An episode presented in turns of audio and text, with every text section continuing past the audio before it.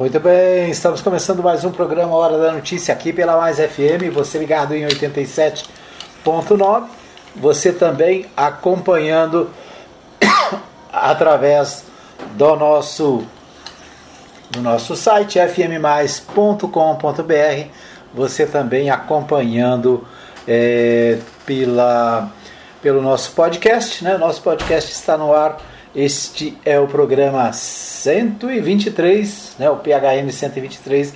É só você procurar lá Rádio Mais FM no podcast e você vai encontrar. Né? Você pode ouvir a gente no Spotify, no Google Podcast, na Apple Podcast, né? no podcast da Apple. Você acha em vários lugares o programa Hora da Notícia. Muito bem, nós estamos começando mais um programa Hoje, sexta-feira, dia 9 de julho. 9 de julho, sexta-feira, para mim, hoje é um dia especial, né? Dia de tomar a vacina é, pela segunda vez, né? Segunda dose hoje, se Deus quiser, né? Então, chegou o dia da segunda dose. Né? Se você está também aí, né, no tempo de tomar a segunda dose, não deixe para depois, né? Vai lá, faça a sua parte você se protege e você protege as pessoas à sua volta. Tá joia? É isso aí. Então hoje é dia de vacina. Muito bem, a gente começa o nosso programa né, destacando o Bola na Rede. Deixa eu só baixar isso aqui um pouquinho.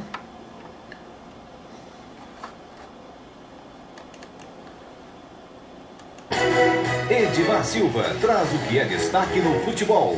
Bola na Rede. Muito bem, bola na rede. Sinal que o meu microfone está funcionando, né? O Bola na Rede traz, a gente traz os principais destaques de hoje. O, hoje tem Colômbia e Peru às 21 horas no Mané Garrincha em Brasília, né? O, a, a Copa é, a, a, é a Copa América, né? Já nos seus jogos finais. Hoje tem Colômbia e Peru às 20 horas em Brasília. É, e no sábado tem Brasil e Argentina às 21 horas no Maracanã. Né? Então, as, quatro as duas partidas, né? os, os quatro é, finalistas aí da Copa América né? vão a campo. O, a Colômbia e o Peru disputam o terceiro lugar, né? terceiro e quarto lugar. Inglaterra, não Inglaterra não, Brasil e Argentina no sábado às 21 horas é, disputam a, a liderança, né? Ou seja, o campeão vai sair entre Argentina e Brasil. Será que vai dar Brasil?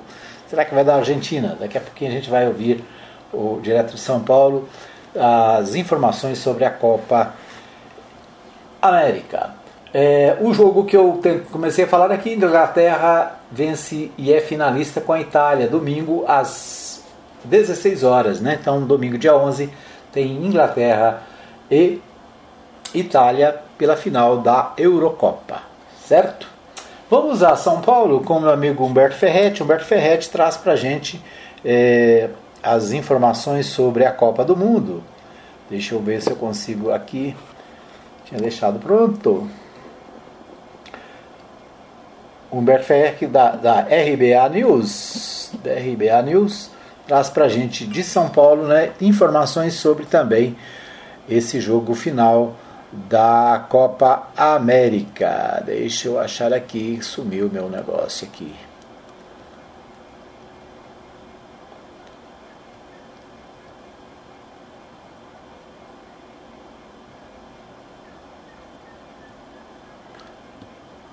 Agora vai. Muito bem, então vamos ver é, direto de São Paulo com Humberto Ferretti volante Casimiro prega respeito a Messi antes da final da Copa América contra a Argentina, mas o atacante Richardson avisa que vai provocar os adversários. Vamos ouvi-lo. RBA News Esporte. Velho conhecido de Lionel Messi, já que está acostumado a enfrentar o craque argentino nos duelos entre Real Madrid e Barcelona, volante Casemiro prega respeito ao adversário. Eles voltarão a se encarar neste sábado, nove da noite, no horário de Brasília, no Maracanã, na grande final da Copa América. com Messi cada vez mais pressionado por ser um super craque, mas nunca ter conquistado um título com a seleção.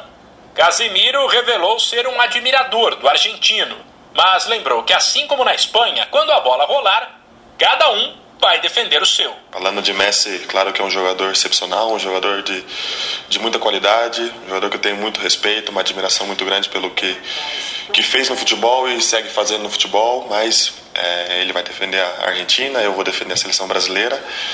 E, e, cada um vai, vai tentar fazer o seu melhor. O volante ainda foi questionado sobre a melhor forma de marcar Lionel Messi. Disse que nesse aspecto o Real Madrid e a seleção têm características parecidas projetou que ele, Casimiro, terá vários duelos com o argentino, mas avisou que sozinho não dará conta do camisa 10 adversário. Falando de Real Madrid, eu acho que é um pouco parecido com, com a seleção brasileira, né? É, já que ele especificou aí que é homem ou, ou por zona, acho que é, ambas, ambas, ambos lugares que eu jogo é, é por zona, né? Cada um pega que tiver na sua zona, você acaba, você acaba marcando, né?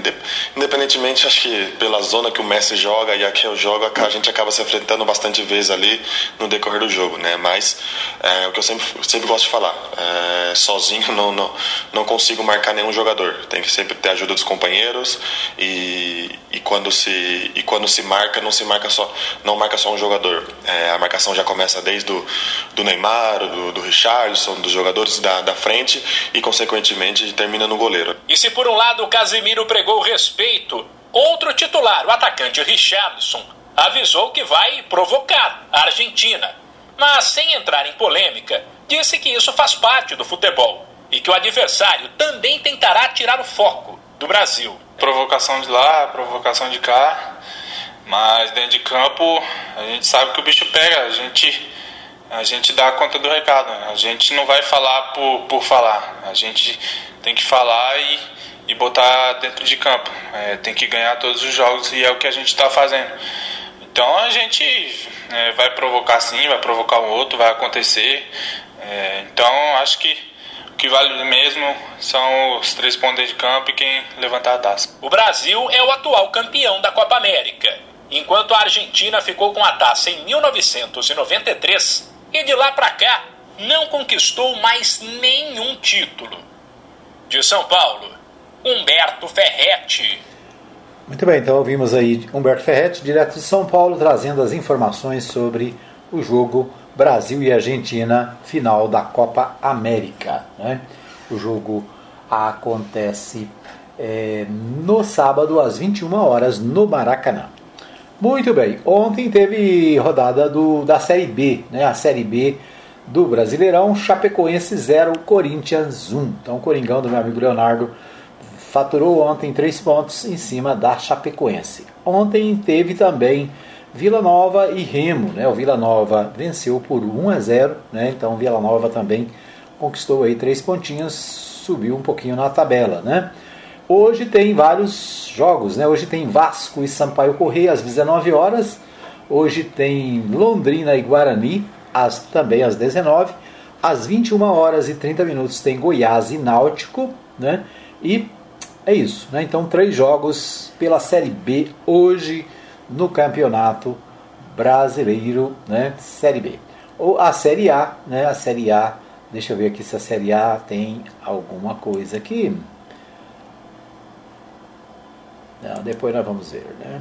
Série A. Brasileirão Série A. Muito bem. O Brasileirão Série A também está na décima rodada. E deixa eu ver aqui. Deixa, vamos ver a classificação da Série A, né? O, a Série A tem o Palmeiras em primeiro lugar com 22 pontos. O Bragantino é o segundo, né? Aliás, esqueci de falar ontem, né, que o Palmeiras subiu na tabela aí e ultrapassou o Bragantino, embora tenha 22 pontos e o Bragantino também, né? Então, a diferença aí está no saldo de gols, né? É, o Atlético Paranaense é o, é o terceiro e o Atlético Mineiro, meu galo das Alterosas, é o quarto colocado com 19 pontos. O Atlético Paranaense também tem 19. Em quinto vem o Fortaleza, o sexto é o Bahia com 17, Fortaleza tem 18. O Santos tem 15, é o sétimo e o Atlético Goianiense tem é, 14 pontos, é o oitavo. Ceará também tem 14, é o nono. Corinthians também tem 14, é o décimo. O Fluminense tem 14, é o décimo primeiro. Flamengo e tem 12, é o décimo segundo. Juventude tem 12, é o décimo terceiro. O América Mineiro tem 9, é o décimo quinto. 16 é o São Paulo com 8, o Sport Recife tem 7, é o 17. Cuiabá tem 4, é o tem 5, né? É o 18. A Chapecoense tem 4, é a 19 e o Grêmio tem dois pontinhos apenas, é o vigésimo, né? Então, é, Corinthians e Chapecoense ontem, né? Eu, eu disse Série B, mas é Série A, né? Então, pela Série A Corinthians venceu o Chapecoense. Tá certo. Esses os destaques do futebol para você no nosso Bola na Rede de hoje. É isso aí. Nós vamos às principais. Deixa eu colocar a vietinha aqui de encerramento do Bola na Rede.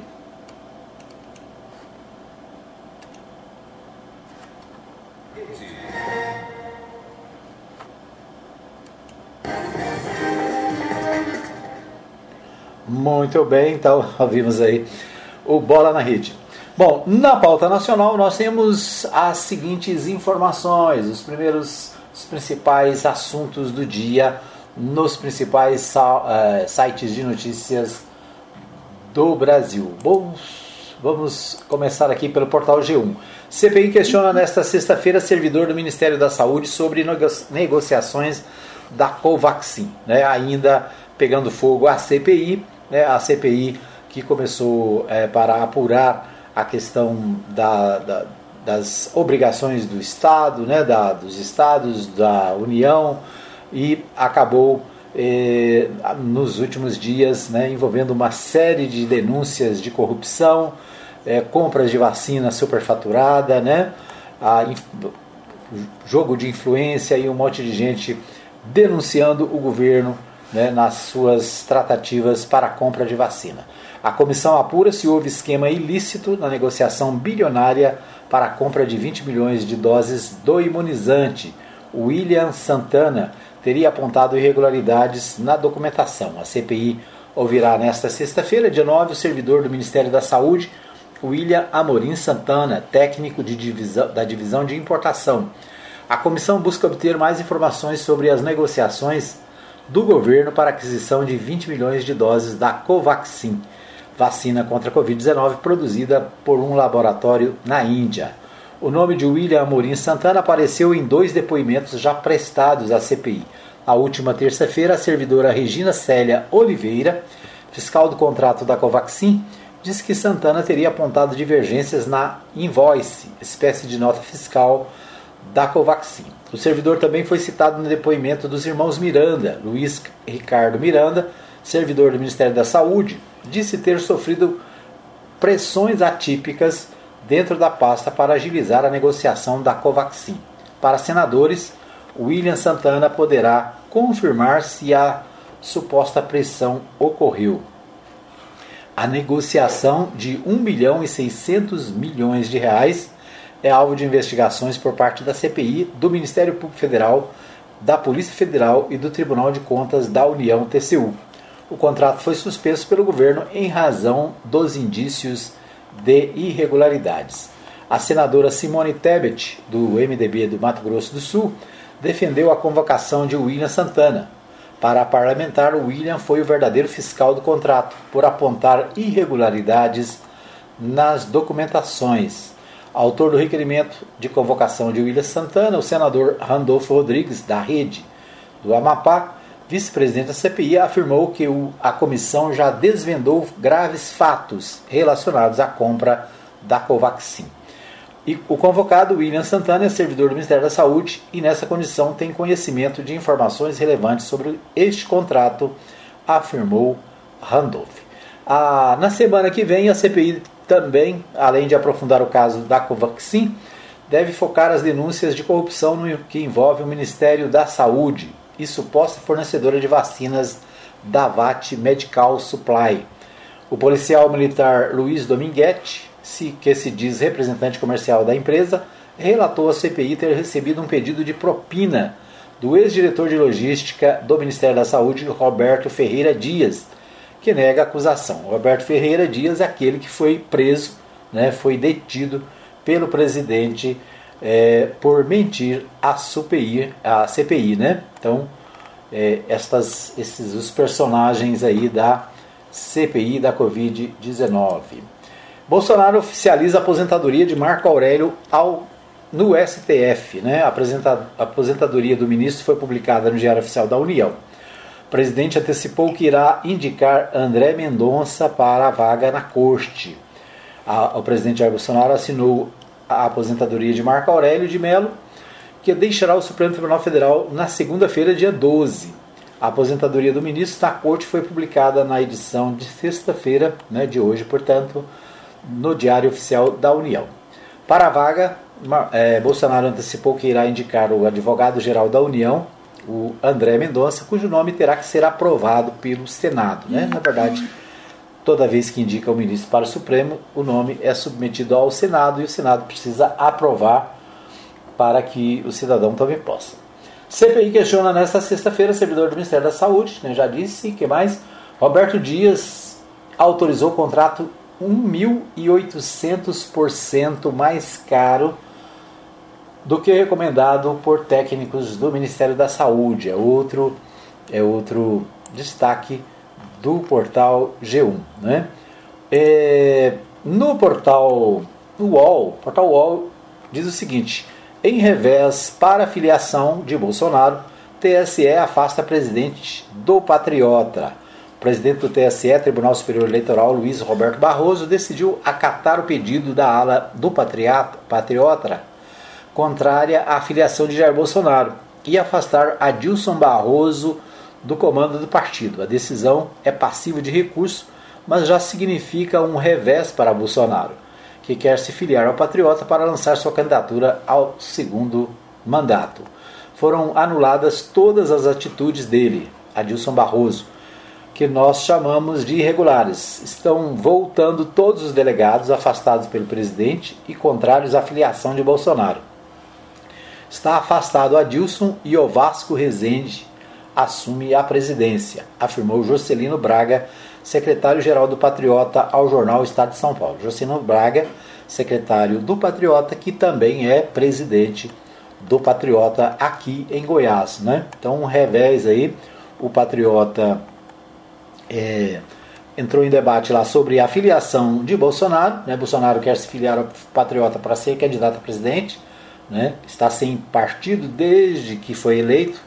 Né? Foi eleito pelo PSL, saiu logo no, no logo depois da eleição, está sem partido né, durante todo esse período e agora, para ser candidato à reeleição, ele precisa de um partido. Né? Tentou criar o Aliança Nacional, né? aquele partido é, que tentaram criar, não deram, não tiveram condição, não conseguiram as assinaturas necessárias. E agora o presidente está aí sem partido, tentando achar um lugar para ser candidato. O Patriota havia convidado, confirmado Agora, com esse revés aí na diretoria, né, os é, autores acusaram o presidente de articulações, né, de é, algumas artimanhas para garantir a presença de Bolsonaro no partido. Vamos ver o que acontece aí, né? Tem pouco tempo, né? O presidente tem apenas é, até o início de outubro, até o dia 3 de outubro, para se filiar a um partido, né? Para ser candidato. Então é isso aí. Deixa eu ver o que temos mais aqui. O portal UOL também, Reinaldo Azevedo comprou briga com a CPI. Bolsonaro comprou briga para, com a CPI, perdeu e pesquisas mostram a decadência. Então, o Reinaldo Azevedo, do portal UOL e da Rádio Band News, né, fazendo aqui uma análise sobre é, o momento político em que vive o presidente e a sua relação com a CPI. Bom, esses os destaques da nossa pauta nacional. Nós vamos para um pequeno, pequeno intervalo. Voltamos daqui a pouquinho com mais informações no programa Hora da Notícia. Fica aí que eu volto já já. Muito bem, estamos de volta para o segundo bloco do programa Hora da Notícia, agradecendo a você que nos acompanha na nossa live pelo Facebook, para você que está conosco também no 87.9 em qualquer lugar da cidade, para você que nos acompanha também nos nossos aplicativos, né? Obrigado pelo carinho da audiência, por você estar com a gente, né? Obrigado também para você que ouve o nosso podcast. Nosso podcast é uma novidade, está no ar aí no Spotify você pode acessar em qualquer lugar do mundo, a qualquer hora do, do dia, né? Rádio Mais FM. Você vai encontrar lá o nosso podcast do programa Hora da Notícia, né? O podcast também do pastor Jonas Nascimento. Vai encontrar lá também o Bola na Rede, vai encontrar o Pauta Nacional, né? Estamos agregando novos podcasts aí na nossa, no nosso, nosso, nosso podcast da Mais FM, né? Novos programas. Tá certo? É isso aí, você pode ouvir o programa PHN inteiro ou pode ouvir né, apenas o Bola na Rede, apenas a pauta nacional. E nós vamos é, dividir aí também os outros blocos para que você possa ter acesso ao, ao, bloco que você interessa, né? Tá certo? É isso aí. Um abraço para o pastor Eli, Eli Machado, daqui a alguns dias também participando aí do nosso podcast e da programação da Mais FM. Um abraço também para o pastor, pastor Saulo Batista do Nascimento, sempre ligado. Né? Um abraço para Maria Santos, sempre conectada. Né? O, o, José Andrade também, sempre ligado. Um abraço ainda né, para os meus amigos aqui da cidade que estão ligados né, e acompanhando o nosso programa. Deixa aí um recadinho para nós, né? deixa aí no Facebook, deixa no WhatsApp, né, para que a gente possa é, está em contato com você, né? É isso aí. Muito bem, nós vamos a Goiânia com o Libório Santos. O Libório Santos traz os principais destaques do dia, né? Nós vamos. Deixa eu só aqui. Muito bem, Libório Santos trazendo as principais informações direto de Goiânia. Com você, Libório.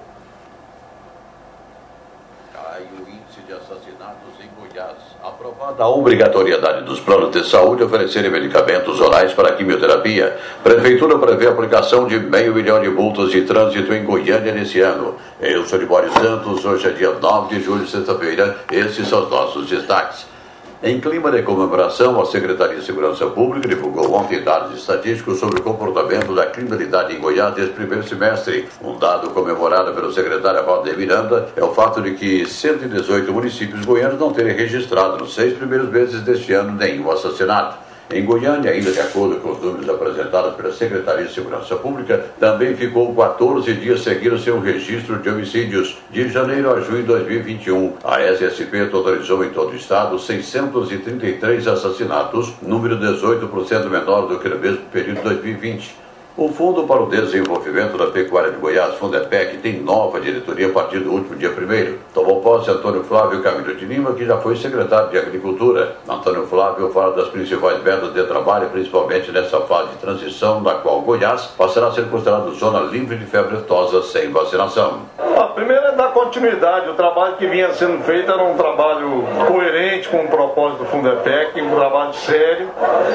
E a nossa intenção, nossa intuito é aprimorar isso, né? aprimorar a, a, presença maior do produtor rural no Fundepec, atender as expectativas quanto à sanidade animal, mas também outros programas que atendam às demandas e os anseios dos produtores. Em, em suma é isso, nós estamos entrando numa fase agora de provável retirada da vacina da aftosa, é uma fase um tanto quanto complexa, em que se exige dos órgãos de defesa muita atenção, muita competência e o Fundepec está ao lado desses órgãos, apoiando os governos, mas sobretudo fazendo aquilo que é de maior interesse do pecuarista goiano. Presidente, para quem não, não, sabe, qual a principal função do Fundepec? Bom, o Fundepec é um fundo indenizatório, então um evento sanitário como a tosa, por exemplo, ele está ao lado daqueles produtores contribuintes, né, dos seus associados. Ele cria uma condição favorável tanto na indenização quanto nas ações eh, de defesa, aquelas ações emergenciais que precisam de agilidade e que muitas das vezes, pela burocracia, os governos não têm. E o trânsito continua matando. E normalmente a principal causa é a imprudência, mas nem sempre, né? Um motociclista de 28 anos morreu após colidir contra a traseira de um caminhão que estava estacionado na BR-60 entre Goiânia e Guapó. O acidente aconteceu de madrugada. Agentes da Delegacia de Trânsito constataram que havia pouca iluminação no trecho, o que pode ter colaborado para que a vítima perdesse a direção. A polícia, o caminhoneiro explicou que estava dormindo dentro do veículo quando tudo aconteceu. Alerta geral, hein? Motociclista evite trafegar à noite em rodovias. Olha, você do interior, quando vier de carro para Goiânia, fique atento, pois aqui existe uma verdadeira fábrica de multas e de arrecadação para o poder público. A Prefeitura de Goiânia divulgou o ranking com as 10 infrações de trânsito mais cometidas durante o primeiro semestre de 2021, de acordo. Muito bem, né? Tivemos a interrupção do Libório Santos. Deixa eu tentar reconectar aqui.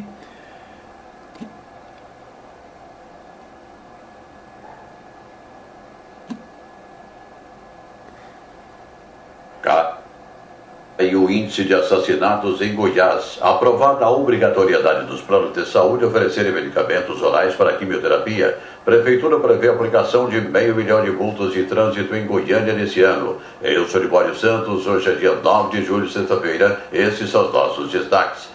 Em clima de comemoração, a Secretaria de Segurança Pública divulgou ontem dados estatísticos sobre o comportamento da criminalidade em Goiás nesse primeiro semestre. Um dado comemorado pelo secretário Valdir Miranda é o fato de que 118 municípios goianos não terem registrado nos seis primeiros meses deste ano nenhum assassinato. Em Goiânia, ainda de acordo com os números apresentados pela Secretaria de Segurança Pública, também ficou 14 dias seguidos sem registro de homicídios. De janeiro a junho de 2021, a SSP totalizou em todo o estado 633 assassinatos, número 18% menor do que no mesmo período de 2020. O Fundo para o Desenvolvimento da Pecuária de Goiás, Fundepec, tem nova diretoria a partir do último dia 1 Tomou posse Antônio Flávio Camilo de Lima, que já foi secretário de Agricultura. Antônio Flávio fala das principais metas de trabalho, principalmente nessa fase de transição, da qual Goiás passará a ser considerado zona livre de febre aftosa sem vacinação. A primeira é dar continuidade. O trabalho que vinha sendo feito era um trabalho coerente com o propósito do Fundepec, um trabalho sério. E a nossa intenção, a nossa intuito é aprimorar isso, né? aprimorar a, a, presença maior do produtor rural no Fundepec, atender as expectativas quanto à sanidade animal, mas também outros programas que atendam às demandas e os anseios dos produtores. Em, em suma é isso, nós estamos entrando numa fase agora de provável retirada da vacina da aftosa, é uma fase um tanto quanto complexa, em que se exige dos órgãos de defesa muita atenção, muita muita competência e o Fundepec está ao lado desses órgãos, apoiando os governos, mas sobretudo fazendo aquilo que é de maior interesse do pecuarista goiano. Presidente, para quem não, não, sabe, qual a principal função do Fundepec? Bom, o Fundepec é um fundo indenizatório, então num evento sanitário como a tosa, por exemplo, ele está ao lado daqueles produtores contribuintes, né, dos seus associados. Ele cria uma condição favorável tanto na indenização quanto nas ações de defesa, aquelas ações emergenciais que precisam de agilidade e que muitas das vezes, pela burocracia, os governos não têm. E o trânsito continua matando. E normalmente a principal causa é a imprudência, mas nem sempre, né? Um motociclista de 28 anos morreu após colidir contra a traseira de um caminhão que estava estacionado na BR-60 entre Goiânia e Guapó o acidente aconteceu de madrugada. Agentes da Delegacia de Trânsito constataram que havia pouca iluminação no trecho, o que pode ter colaborado para que a vítima perdesse a direção.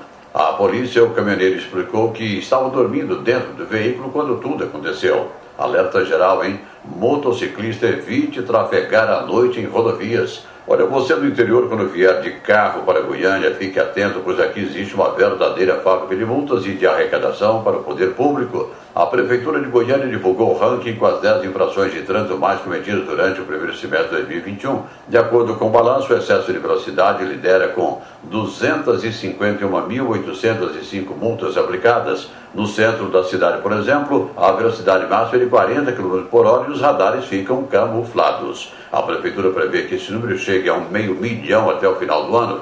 O valor de cada multa dessas é, no mínimo, 100 reais. Em menos de 24 horas, quatro suspeitos de crimes diversos morreram em confrontos com policiais militares da Rotan. Os envolvidos são suspeitos de roubos, homicídios e tráfico de drogas, armas, drogas e uma moto roubada foram apreendidos. No toque rápido da notícia, Ocupação de UTIs com pacientes de Covid em Goiânia fica abaixo de 70%. Recebe alta hospitalar criança que foi atacada por um jacaré em Porangatu. Acidente com reservatório deixa 20 mil famílias sem água e senador Cadeiro e um adolescente gravemente ferido. Olha, depois de muito trabalho, muita articulação, foi aprovado na Câmara Federal um projeto de lei que obriga os planos de saúde a disponibilizar aos segurados a quimioterapia oral no tratamento de câncer. A deputada Flávia Moraes trabalha intensamente pela aprovação da matéria e pela sanção da lei. Projeto muito importante, vai atender nesse momento 50 mil brasileiros que têm câncer e que precisam desse tipo de tratamento. E essa aprovação foi uma luta de muitas entidades que trabalham em prol do câncer e um sonho sonho, uma espera de muitos pacientes. Câncer é uma doença que não pode esperar e nós sabemos que é mais uma conquista importante do Congresso Nacional. É, nesse caso, esse tipo de medicamento pra, para o paciente particular seria caro, para os planos de saúde é viável por causa do subsídio cruzado, né? Então, com isso, os planos de saúde têm condição de atender e salvar muitas vidas. Eram essas as informações de hoje de Goiânia, informou Libório Santos. Muito bem, então ouvimos aí o Libório Santos trazendo de Goiânia as principais informações do dia aqui para o programa Hora da Notícia. Quero abraçar o meu amigo pastor Marcos Rodrigues, que está com a gente também no Facebook, e a Adriana Pereira, depois de uma longa temporada, está de volta também, né? Obrigado, Adriana. A Adriana, torcedora do Mengão, né? aí ligada na Mais FM. Muito bem, o Libório destacou aí alguns assuntos importantes e um deles, um dos destaques do Libório, acidente com caixa d'água em Senador Canedo. Foi risco assumido, acredita técnico da companhia. É o que destaca o Jornal Popular, também em matéria hoje. Né, para o servidor da Sanesc, reservatório que caiu era próximo demais de residências. Queda destruiu casas, deixou adolescente ferido e interrompeu abastecimento. Né? Então, um acidente grave ontem, noticiado né, pelos pelos jornais aqui da, de Goiás e, né, lamentavelmente, uma, um adolescente ferido. Né? Então, é um alerta para os, os administradores né, que são responsáveis pela colocação dessas caixas, uma caixa com 20 mil litros de água, né, acabou, é, acabou causando bastante prejuízo em Senador Canedo. Outro destaque do Jornal Popular: combustíveis e energia puxam inflação em Goiânia. Capital registra variação de 9,37% no índice acumulado em 12 meses, acima do registrado no país em junho e com tendência de alta. Né? Então, combustíveis e energia puxando a inflação para cima. Né? Eu acho interessante porque quando a, no governo Dilma né, a gasolina estava em torno de R$ reais houve mobilização dos caminhoneiros, né, pararam o Brasil, fizeram toda aquela manifestação. Agora a gasolina está a quase R$ reais, né, tem imposto de gasolina vendendo a, a 6,45, 6,79, ou seja, quase R$ reais, né, e é, parece que está tudo tranquilo, né, tudo normal, tudo calmo, mas a alta do combustível, a alta da conta de energia reflete na mesa do trabalhador. Né? O cidadão fica sem recursos para o essencial. Então, lamentavelmente, nós estamos vivendo um momento de muita dificuldade para os brasileiros, né, com tantos aumentos. Né? Se você imaginar que um litro de gasolina é mais de um dólar, né? é bem mais do que um dólar. Então, é muito dinheiro né? É muita grana e alguma coisa precisa ser feita, né? Prefeitos de maiores cidades apoiam a reeleição de Caiado, é o destaque do Diário da Manhã.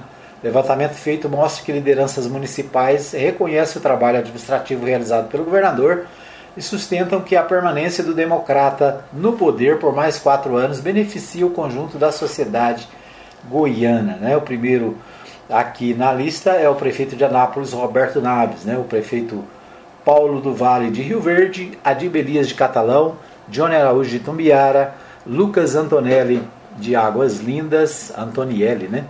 é, é, Pábio Mossoró de Valparaíso, Gustavo Marques de Formosa, Ale, Aleandro de Santo Antônio Descoberto, Fernando Peluso de Senador Canedo e Danusa Valadares de Porangatu. São alguns dos prefeitos das grandes cidades que apoiam o governador Ronaldo Coiado. Né?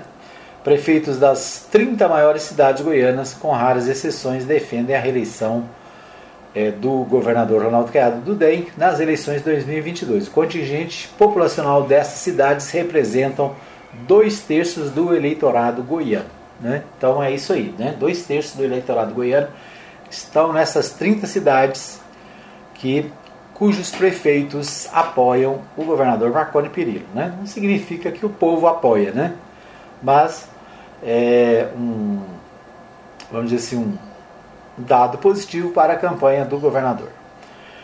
Muito bem. O Correio Brasiliense, a gente sempre destaca né, o Correio Brasiliense aqui no nosso terceiro bloco. Correio Brasiliense destaca a Lira, mais de 120 entidades listam 68 itens que gostariam de mudar no imposto de renda de Guedes. Né?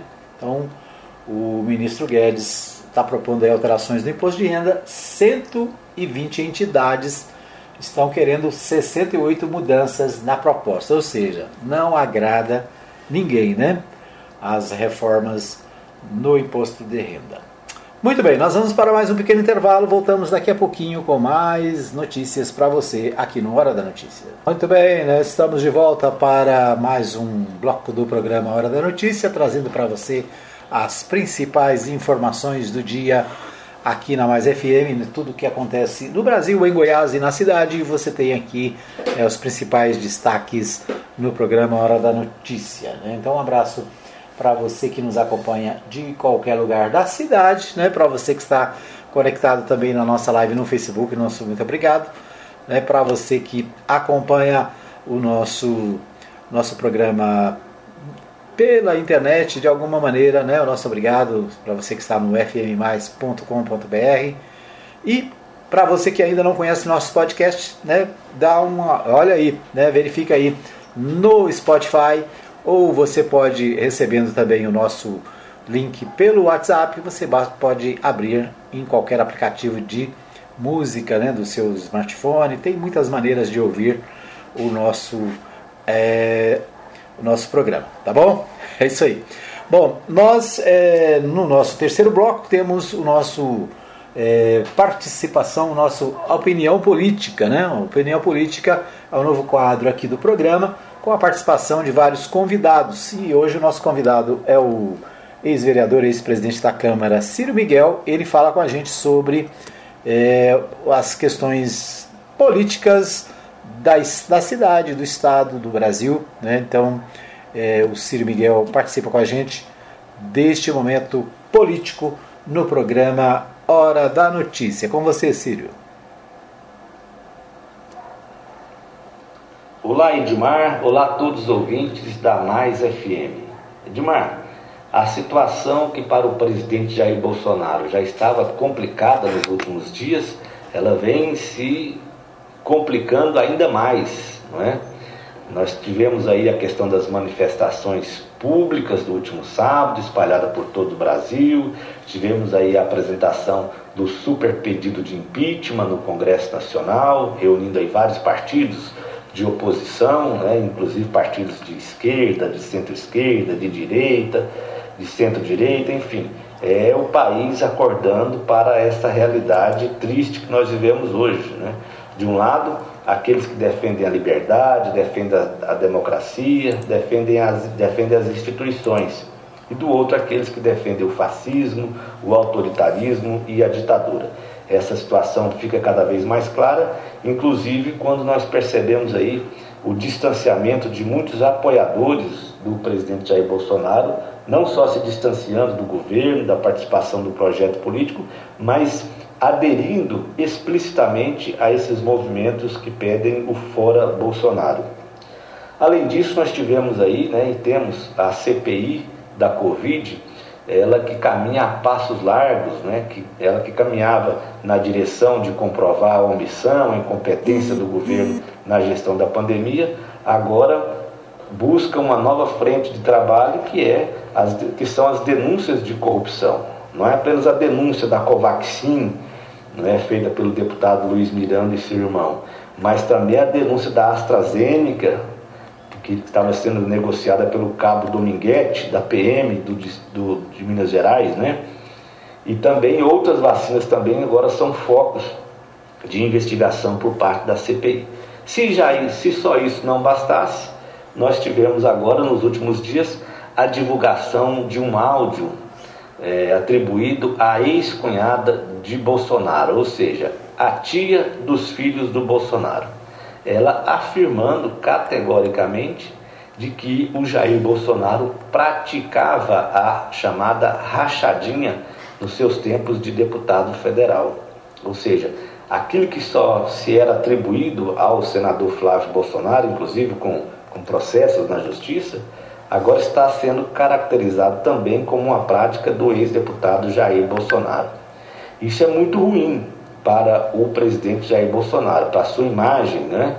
Ele que bate no peito, estufa o peito para dizer que não é corrupto, que não há corrupção no seu governo. Agora surgem as denúncias de corrupção na aquisição de vacina e surgem as denúncias de corrupção é, direcionadas ao seu nome, diretamente ao seu nome.